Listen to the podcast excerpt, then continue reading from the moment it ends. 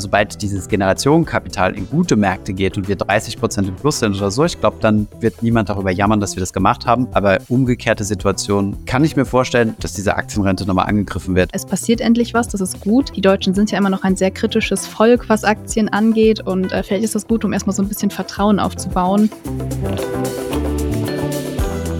Herzlich willkommen zu einer neuen Folge Finanzfluss exklusiv. Diesmal bin ich nicht alleine hier, sondern auch Thomas ist am Start. Hi. Ja, und heute wollen wir hier mal über etwas sprechen, was es schon sehr bald geben soll und was die gesetzliche Rente stabilisieren soll, nämlich die Aktienrente. Umgesetzt wird sie gerade vom Finanzministerium und in unserem Finanzfluss-Interview mit Finanzminister Christian Lindner hast du, Thomas, ja auch schon mit ihm kurz darüber gesprochen. Und wir haben uns dieses Modell der Aktienrente oder wie sie ja von Herrn Lindner genannt wird, das Generationenkapital, nochmal genauer angeschaut und wollen in dieser Folge darüber diskutieren, ob die Umsetzung dieser Idee jetzt gut oder eher schlecht gelaufen ist und was an der Aktienrente, die es in anderen Ländern auch schon gibt, vielleicht besser oder schlechter ist. Bevor es gleich mit der Folge losgeht, noch ein kurzer Hinweis. Falls du uns gerade auf Spotify zuhörst, dann hast du vielleicht gesehen, dass es eine neue Funktion gibt. Und zwar kann man jetzt Umfragen machen bzw. Fragen stellen. Und das möchten wir natürlich gerne nutzen, um uns noch besser mit euch über Themen auszutauschen. Für diese Folge interessiert uns natürlich, was ihr über die Aktienrente denkt, also ob ihr das Konzept eher gut umgesetzt oder eher schlecht umgesetzt findet. Und wir sind natürlich sehr, sehr gespannt auf eure Meinung. Jetzt aber erstmal viel Spaß mit dieser neuen Folge.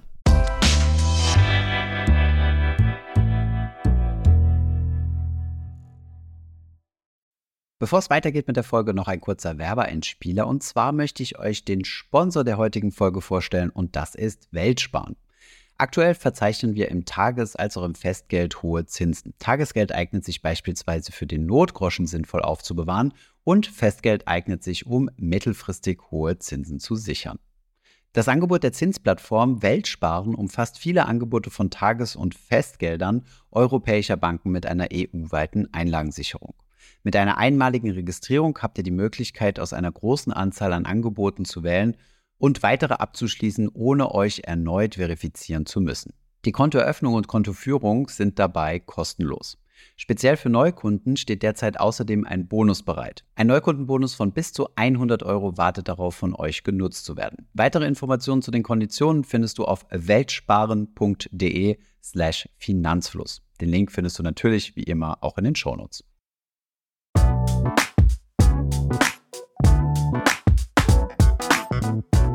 Bevor wir jetzt direkt in die Diskussion starten, kurz noch mal eine Erklärung für alle, die vielleicht noch nicht so richtig mitbekommen haben, was die Aktienrente eigentlich ist.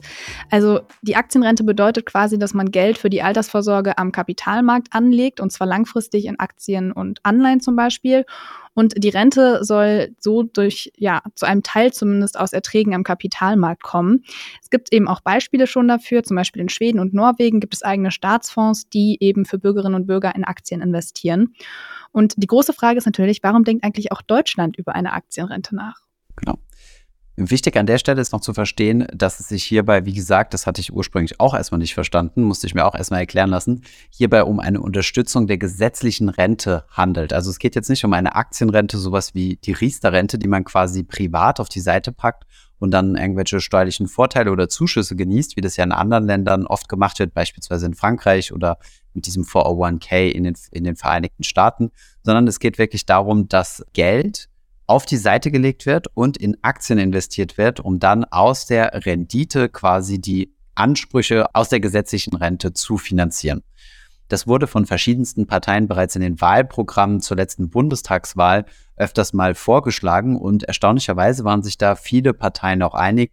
Die Partei, die da aber tatsächlich am lautesten war, war ja die FDP gewesen und deswegen ist das vermutlich auch eines der ersten Dinge, die sie im Finanzministerium umsetzen.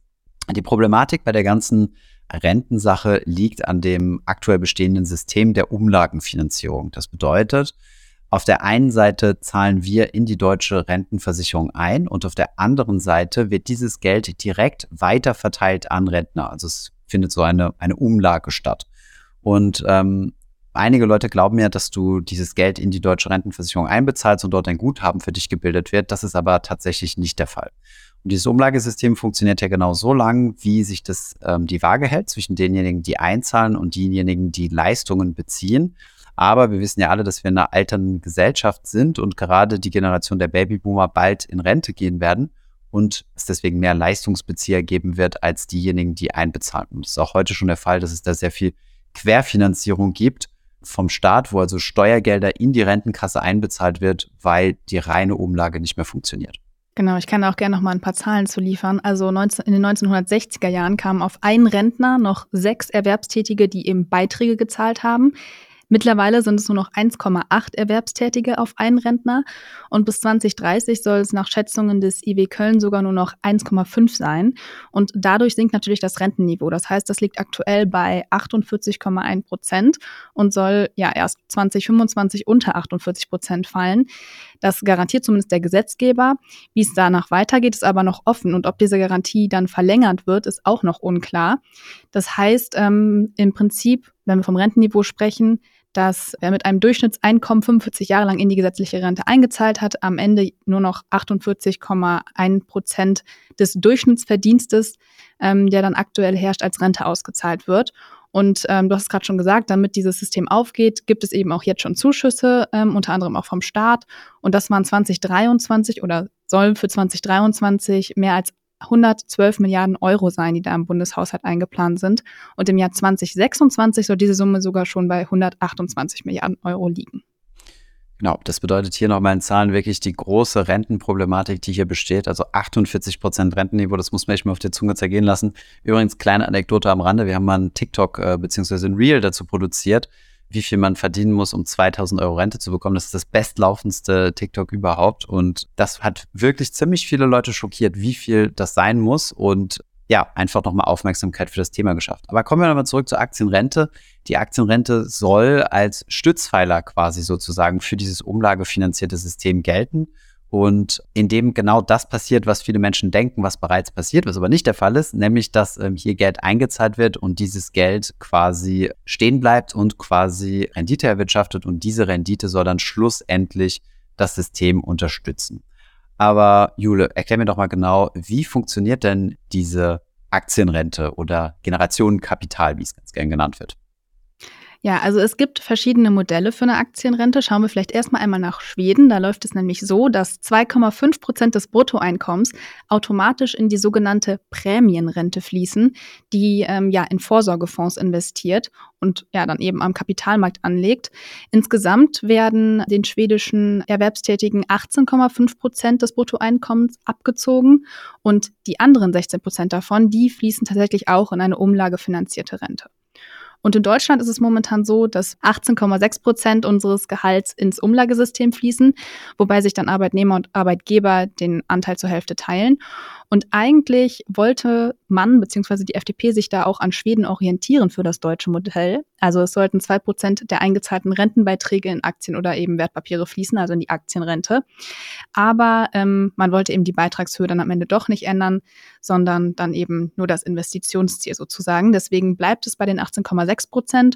Und ähm, tatsächlich werden wir mit den Beiträgen, die wir zahlen, erstmal auch nicht in diese neue Aktienrente einzahlen, sondern da gibt es ein anderes Konzept. Und das hat Christian Lindner auch vor einigen Wochen vorgestellt. Wie schon gesagt, es bleibt bei 18,6 Prozent Rentenbeitrag in die gesetzliche Rente. Diese gesetzliche Rente soll auch eben nicht geschwächt werden noch weiter, sondern ähm, es soll ja quasi staatliches Geld dafür genutzt werden, um in diese Aktienrente zu fließen. Genau, und mit diesen staatlichen Geldern soll dann eben ein eigener Kapitalstock aufgebaut werden, der im Aktienmarkt investiert. Offen ist noch immer, wie groß dieser Kapitalstock sein soll. Also erstmal sollen 2024 einmalig 10 Milliarden Euro aus Krediten des Bundes investiert werden. Das heißt, der Staat verschuldet sich und es müssen Kreditzinsen gezahlt werden, die am Ende auch die Rendite schmälern könnten. Und mit diesen 10 Milliarden Euro soll dann eben ein Kapitalstock aufgebaut werden. Und Christian Lindner wünscht sich, dass diese Summe als jährliche Aufstockung quasi immer wieder dazukommt, also jedes Jahr 10 Milliarden Euro. Und er hofft darauf, dass das so funktioniert und er dann eben bei diesen Einzahlungen von 10 Milliarden Euro pro Jahr nach 15 Jahren bei 150 Milliarden Euro an Einzahlungen liegt, die dann im, eben in dieses Generationskapital geflossen sein sollen. Soweit seine ja, Idee. Genau. Das bedeutet, anders als jetzt in Schweden, wo der Arbeitnehmer quasi sowohl ins umlagefinanzierte System mit 16 Prozent bezahlt und dann noch zusätzlich 2,5 ins ähm, ja, kapitalgedeckte System, ist es so, dass wir weiterhin in Deutschland voll ins Umlagesystem einbezahlt werden und erstmal ein, eine Nebenkasse in Anführungszeichen aufgemacht wird von zunächst einmal 10 Milliarden, die vom Bund kommt. Was ja jetzt gar nicht so, es klingt zunächst einmal absurd, aber ist es eigentlich gar nicht so sehr, denn der Bund unterstützt ja, wie wir eben gesehen haben, auch jetzt schon die Rentenkasse. Von daher ist es quasi wie so ein Zuschuss daneben. Die Größenordnung, da können wir gleich mal vielleicht äh, im Detail drüber sprechen, aber 10 Milliarden klingt zunächst einmal nach jede Menge Geld und nach 15 Jahren sollen 150 drin sein.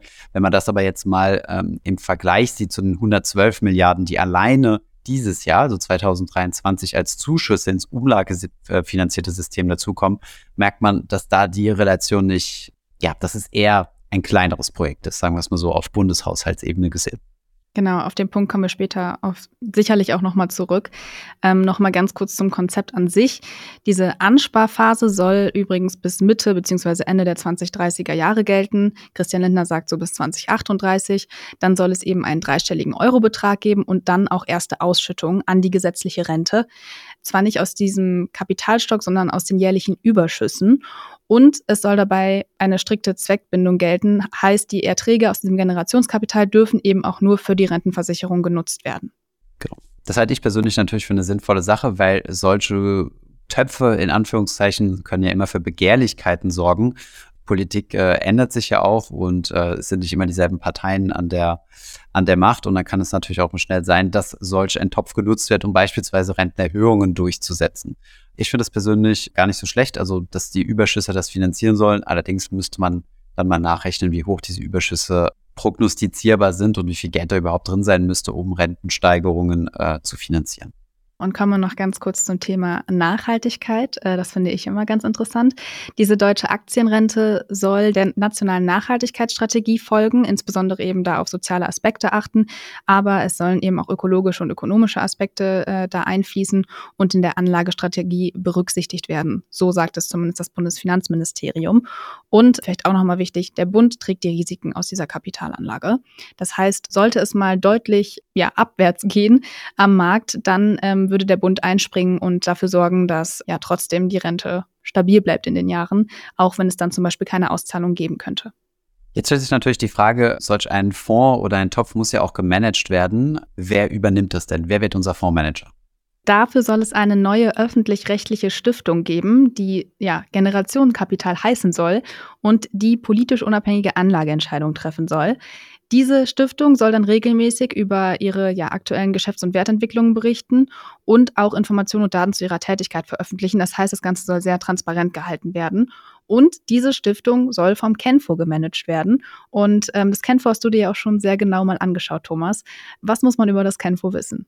Ja, also Kenfo steht für Fonds zur Finanzierung der kerntechnischen Entsorgung, also hat zunächst einmal mit Aktienrente gar nichts zu tun. Das ist ähm, auch eine öffentliche, eine öffentliche Einrichtung die damals ins Leben gerufen wurde, um den Atomenergie produzierenden äh, Konzernen in Deutschland, die mussten eine einmalige Zahlung quasi an den Kenfo machen und haben damit die Verpflichtung, sind damit, haben quasi damit die Verpflichtung an den Staat weitergegeben der Kernentsorgung. Also wenn, wenn man Atomkraftwerke betreibt, entsteht da Atommüll, das dürfte jedem bekannt sein, der muss ja irgendwie entsorgt werden. Und äh, für diese Entsorgung und Lagerung, dafür ist äh, der Staat verantwortlich und um das quasi zu finanzieren, mussten die ähm, Atomstrom produzierenden Unternehmen einmal tief in die Tasche greifen und dieses Geld wurde dann im Kenfo gesammelt. Und dieses Geld wird gemanagt von dieser Institution und es gibt dort auch regelmäßige Ausschüttungen, mit denen dann diese, diese Entsorgung finanziert wird. Eingezahlt wurden von den Kernkraftbetreibern 24 Milliarden Euro und Ende 2021 betrug das Stiftungsvermögen insgesamt über 25 Milliarden Euro und ja, mehr als 2,4 Milliarden Euro wurden dabei auch schon ausgezahlt für solche Entsorgungszwecke, wie gerade eben schon von Thomas beschrieben. Genau. Und diese Einrichtung soll dann also auch das Stiftungsvermögen des Generationskapitals verwalten. Halte ich grundsätzlich erstmal für keine schlechte Idee, denn es muss ja natürlich eine öffentliche Einrichtung sein, die so etwas macht. Das kann man jetzt nicht äh, so einfach an ein privatwirtschaftliches Unternehmen weitergeben. Und da gibt es jetzt nicht so viel. Das war eine Zeit lang, war auch die Deutsche Bundesbank im Gespräch gewesen. Das ist dann analog zum norwegischen Modell, denn der norwegische Staatsfonds ist auch der norwegischen Zentralbank angegliedert.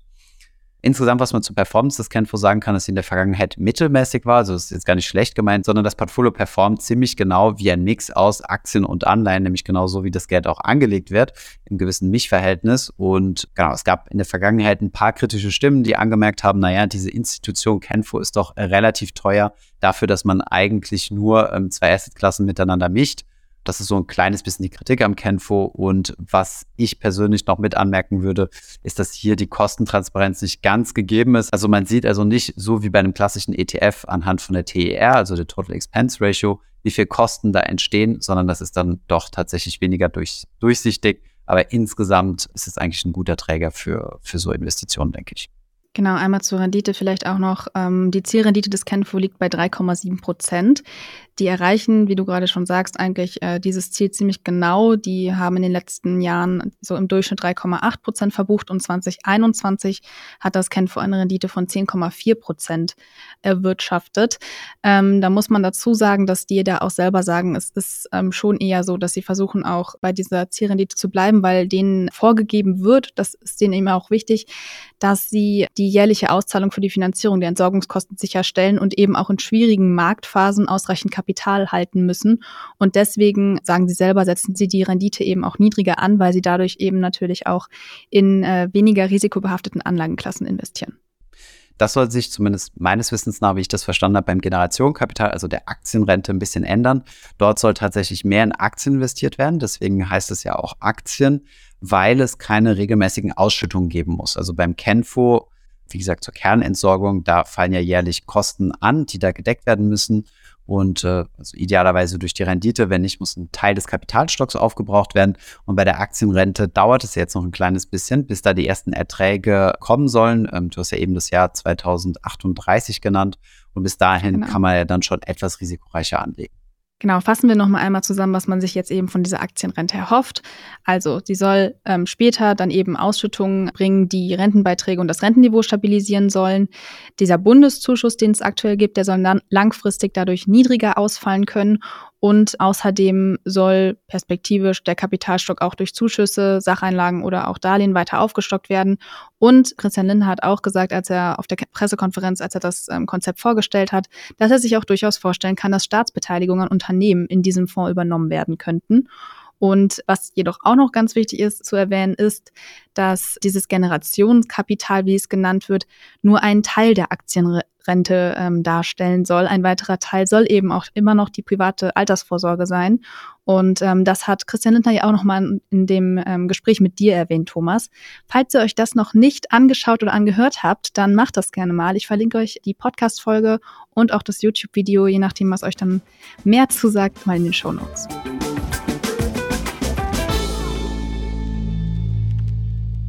So, das war's dann jetzt erstmal mit dem ganzen Hintergrundwissen.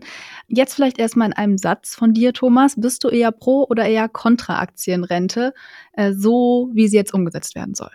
Ja, gar nicht so einfach zu sagen. Also erstens mal hatte ich ja eben schon durchblicken lassen, was ich äh, als nicht so positiv erachte, ist, äh, dass das Ganze erstmal klein angesetzt ist. Ich habe aber auch schon mit einigen Menschen gesprochen, die meinen ja, wenn irgendwelche politischen Aktionen starten, ist das in der Regel immer klein. Jetzt ist diese Aktienrente, also dass man da mit einem kleinen Testballon startet, jetzt ist diese Aktienrente ja gerade in dem Zeitpunkt gestartet, wo es gigantische Inflationspakete gab, wo 100 Milliarden Sondervermögen aufgenommen wurden für äh, die Bundeswehr auch ebenfalls im letzten Jahr. Und ähm, dagegen wirkt natürlich diese 10 Milliarden zunächst einmal klein, gerade wenn man sie mal in Vergleich setzt zu, ähm, wie viel Rentenzahlungen jedes Jahr stattfinden und wie groß allein die Querfinanzierung aus Steuerzahlungen ist.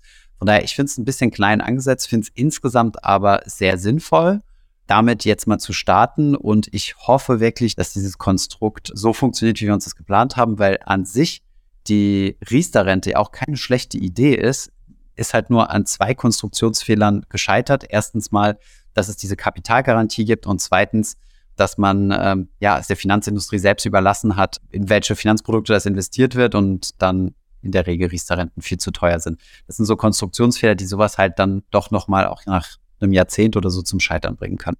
Aber insgesamt, äh, fasse ich nochmal kurz zusammen, äh, finde ich es eigentlich nur ein sehr guter Start. Ja, das war jetzt eine sehr lange Antwort auf äh, meine kurze Frage, kurz gestellte Frage von dir. Aber ähm, ja, ich teile, glaube ich, das, was du sagst. Also ich würde sagen, ich bin erstmal positiv überrascht, dass überhaupt was passiert. Also es ist ja schon so, dass die Rente schon seit Jahren ein großes Thema ist und alle eigentlich wissen, dass das gesetzliche System, so wie wir es jetzt haben, einfach nicht mehr funktioniert und ineffizient ist. Von daher, es passiert endlich was, das ist gut. Die Frage ist natürlich so ein bisschen, was passiert jetzt aus dem, was man ähm, da geschaffen hat. Wahrscheinlich muss man es tatsächlich erstmal so sehen, dass ähm, es gut ist anzufangen und vielleicht auch so, um sich vorzutasten. Die Deutschen sind ja immer noch ein sehr kritisches Volk, was Aktien angeht und äh, vielleicht ist das gut, um erstmal so ein bisschen Vertrauen aufzubauen. Wahrscheinlich ist es sogar so ein bisschen so, wie wenn man ähm, anfängt, irgendwie sich einen ETF-Sparplan zuzulegen, dass man mit einer kleinen Summe anfängt, um das System zu verstehen. Guter Vergleich. Ähm, ja, und vielleicht ist es dann so, dass das so ein bisschen so ein, ja, ganz Deutschland dann lernt, ähm, Vertrauen in den Aktienmarkt zu bekommen oder zumindest auch mal zu sehen, ähm, was für Möglichkeiten da liegen. Und ja, ich glaube, dass es zum Beispiel auch ganz gut ist, dass man erstmal so eine längere Ansparphase hat. Also wir sind jetzt 2023, 2038, das sind 15 Jahre. Das ist schon mal ganz gut. Und natürlich kann da noch viel passieren. Also wir wissen zwar jetzt noch nicht so wirklich, ob jetzt wirklich jedes Jahr 10 Milliarden dazukommen, aber das heißt ja eben auch nicht, dass es vielleicht nicht noch mehr sein könnte. Von daher, äh, ja, schaue ich da jetzt einfach mal positiv drauf. Was ähm, ich so ein bisschen schwierig finde, und da hast du auch äh, voll recht, wenn, ähm, ja, ich erinnere mich daran, dass du es auch in dem Gespräch mit Christian Lindner angesprochen hattest, ist so dieses Management durchs Kenfo. Aber da bin ich auch sehr gespannt, wie das am Ende aussehen wird und ähm, was man da erwarten kann. Ich glaube zwar, dass es sehr, sehr gut ist, so eine unabhängige und öffentlich-rechtliche Stiftung zu haben, wo ja irgendwie auch schon Strukturen ja, existieren, die man jetzt nutzen kann. Aber natürlich ähm, bin ich schon sehr gespannt, wie nachher so die ganze Asset Allocation aussehen wird. Wow. Äh, vielleicht nochmal als Investor 15 Jahre, weil du es gerade angesprochen hast, auch so ziemlich der Zeitpunkt, den wir als Minimum Investment-Horizont ansetzen, wenn du langfristig in Aktien investieren willst. Ähm, viele sagen ja, ja, muss mindestens zehn Jahre, aber selbst innerhalb von zehn Jahren weltweit diversifiziert kann es immer noch passieren, dass du mit einer Negativrendite rausgehst. Und äh, deswegen, ja, bin ich absolut deiner Meinung, 15 äh, Jahre sind eine gute Sache. Ich sehe tatsächlich zwei Risiken bei der ganzen Sache. Erstens mal, wenn wir in größere Crash-Phasen kommen, glaube ich, wird die Aktienrente sehr stark kritisiert werden. Weil die Kritik, die man heute mhm. sieht, ist ja, wir, ähm, wir verzocken oder die Politiker verzocken jetzt unsere Rente oder sowas. Es ist ein sehr schwieriges Argument und dieses, also ich meine, verzocken, wir wissen alle, an der Börse geht's rauf und runter, das weiß aber vielleicht nicht jeder und nur weil es mal an der Börse runtergeht, heißt das noch nicht, dass Geld weg ist, sondern ähm, du kannst ja dann das Ganze auch einfach aussitzen oder vielleicht sogar noch besser günstig nachkaufen, denn im Endeffekt sind diese 10 Milliarden jährlich ja nichts anderes als ein sehr, sehr großer Sparplan. und ähm, das, das, also das wird, glaube ich, so die erste Testphase, wenn wir wirklich in turbulente Märkte reinkommen, weil sobald er kennt, wo, äh, oder sobald dieses Generationenkapital in gute Märkte geht und wir 30 Prozent im Fluss sind oder so, ich glaube, dann wird niemand darüber jammern, dass wir das gemacht haben. Aber umgekehrte Situationen kann ich mir vorstellen, je nachdem, welcher politische Wind gerade weht, ja, dass diese Aktienrente nochmal angegriffen wird. Und das zweite Risiko, was ich sehe, ist, so große Töpfe wecken Begehrlichkeiten. Es soll natürlich in Stiftung und es soll auch zweckgebunden sein. Also das sind die juristischen Mittel, die man da einsetzen kann. Ähm, nichtsdestotrotz ähm, bin ich ja nicht so 100% sicher, ob man dann wirklich gegen alle Wasser gewaschen ist oder ob es doch nicht dann irgendwann jemanden gibt, der dieses, der diesen Topf zweckentfremden kann.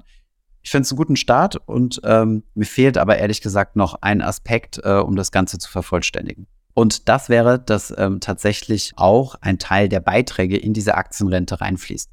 Es ist zwar ein, eine Kritik zu sagen, okay, die Beiträge fließen überhaupt nicht da rein.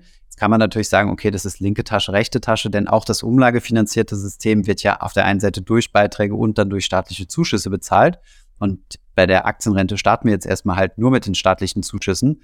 Ähm, nichtsdestotrotz fände ich es dann aber doch schon ganz wichtig, das runterzubrechen auf den einzelnen Beitragszahler.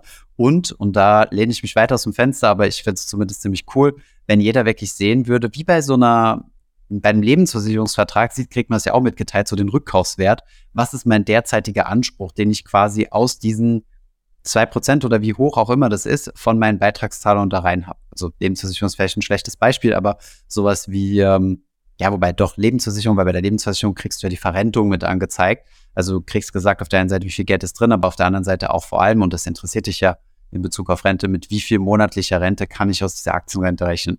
Und dann kann man dafür sicherlich auch nochmal die Akzeptanz steigern, wenn die Leute dann sehen, ah, okay, das hier ist das Umlagefinanzierte, damit wird jetzt gerechnet, aber das hier ist das, was ich wirklich habe. Das Geld ist angelegt für mich und schwankt in Anführungszeichen nur mit dem Kapitalmarkt. und mit nichts anderem. Ja, es gibt da tatsächlich ja auch eine Studie der Ruhr-Universität Bochum zu, die nochmal ja, sich angeschaut hat, was würde das eigentlich bedeuten, wenn wirklich Beitragszahlungen dafür genutzt werden würden für so eine Aktienrente, zum Beispiel in Höhe von zwei Prozent des Bruttoeinkommens. Und da kam raus, dass die persönliche Rente dadurch steigen würde. Das ist auch abhängig davon, wie viele gesammelte Rentenpunkte man hat.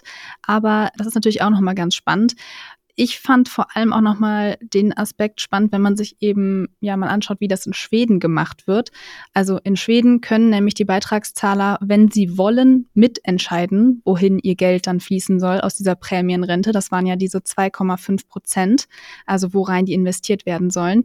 Sie können zum Beispiel investieren, ob sie lieber in private Investmentfonds investieren möchten oder lieber in einen von den sechs staatlichen Fonds. Und wer sich nicht speziell anders entscheidet, der wird automatisch dem staatlichen Standardfonds zugeordnet. Der heißt AP7 Sofa. Ich kann kein Schwedisch. Ich hoffe, ich habe es jetzt richtig ausgesprochen.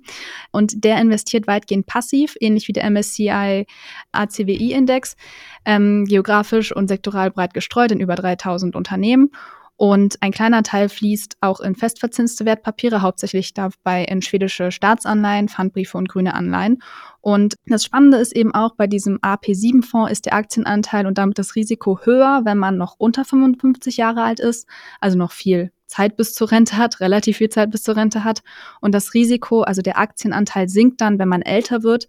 Dann wird jährlich zugunsten des Rentenfonds umgeschichtet, bis man im Alter von 75 Jahren dann eine Aufteilung von zwei Drittel Rentenfonds und ein Drittel Aktienfonds erreicht hat. Und ja, seit diesem Start des AP7-Fonds im Jahr 2000 betrug die kapitalgewichtete Rendite im Durchschnitt 11,6 Prozent pro Jahr. Und angestrebt wird eine langfristige Rendite, die mindestens zwei Prozentpunkte pro Jahr höher ist als die der Einkommensrente. Die Einkommensrente, kurz nochmal, ähm, weil das vielleicht ein bisschen verwirrend ist, das ist das Umlagesystem in Schweden. Das ist das, wo die anderen 16 Prozent ähm, reinfließen, der Rentenbeiträge. Und Ende 2021 hat dieser Fonds 88 Milliarden Euro für mehr als 5 Millionen Beitragszahler verwaltet. Und tatsächlich ganz spannend, die meisten Schweden entscheiden sich gegen eine privatwirtschaftliche Lösung. Also diese staatlichen Fonds sind tatsächlich echt hoch im Kurs. Ja, und ähm, auch sehr transparent. Also ich habe die Kostenquote jetzt nicht auswendig im Kopf, aber sehr gering. Also ähm, ja, dieser AP7 ist auf jeden Fall ein ziemliches Vorbild und finde ich auch eine gute Lösung. Und da ist auch genau das so umgesetzt, dass du siehst, wie viel Geld du tatsächlich in diesem Fonds drin hast. Also du kannst auch für dich Rückschlüsse ziehen dann ist es nicht mehr so ein vages politisches Konstrukt von einem Finanzminister, der mal wieder mit Milliarden jongliert, um es jetzt mal auf die Spitze zu treiben, sondern es ist tatsächlich auch verständlich für dich nachvollziehbar. Aber es ist ein guter Start und ja, hoffen wir, dass es äh, Anklang findet und äh, robust aufgestellt wird und dass es dann auch an der Börse gut läuft, damit es nicht zu starke Kritik am Anfang hagelt. Genau, ich fasse auch gerne nochmal zusammen. Also ich glaube, wir beide finden die Idee eigentlich ganz gut und sind ganz froh, dass es äh, ja, dass da was passiert ist in dieser Hinsicht. Ähm, was vielleicht echt so Kontrapunkte sind, ist eben, dass es, das Geld nicht aus Beitragszahlungen stammt, dass diese jährliche Summe, die bisher angedacht ist, um in diese Aktienrente zu fließen, also diese 10 Milliarden Euro, viel zu wenig sind. Zumindest, wenn man wirklich so, ja, was die ja Aktienrente ja auch erreichen will, also dass man zum Beispiel eben auf diese staatlichen Zuschüsse verzichten kann, dass das dafür viel zu gering ist und dass so ein bisschen eben einfach die Wahlmöglichkeit fehlt. Also die Menschen in Schweden haben da deutlich mehr Wahlmöglichkeiten. In Deutschland ist es dann eben so, dass man da gar nicht mitentscheiden kann.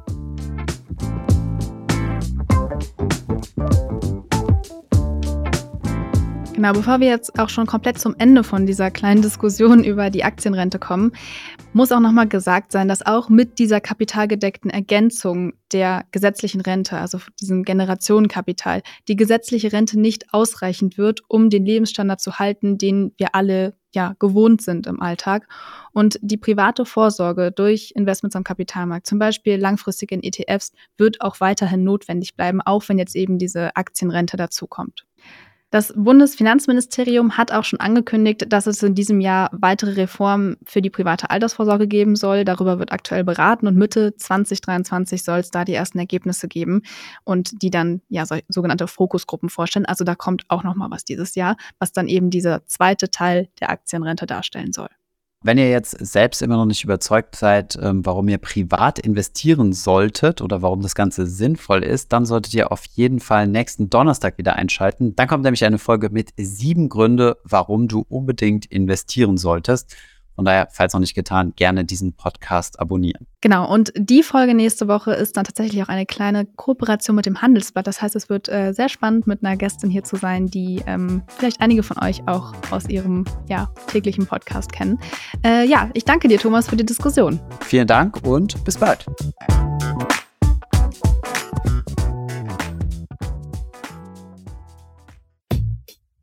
Das war's schon wieder mit dieser Podcast-Folge. Ich hoffe, sie war interessant für dich und du konntest vielleicht sogar etwas Neues mitnehmen.